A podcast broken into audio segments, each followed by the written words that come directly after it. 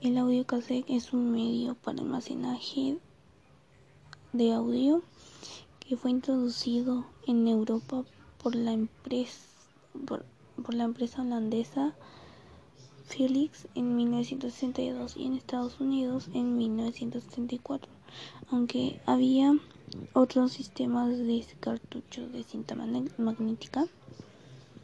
En, en ese entonces el cassette se convirtió en un una alternativa popular y irregrabable al disco de vinilo en los años 70.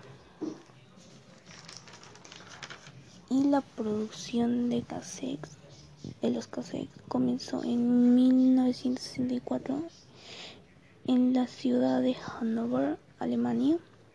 Estos primeros cassettes fueron comercializados inicialmente como un medio para grabación de dictado personal y uso portátil. En el año 1961 ocurrió un hecho capital en la historia del cassette.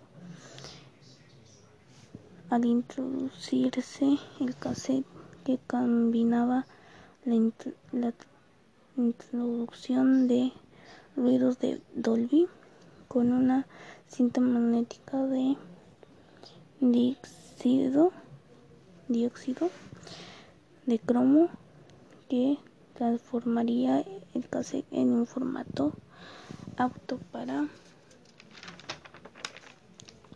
apto para el uso musical, dando comienzo a la era de los cassettes y reproductores.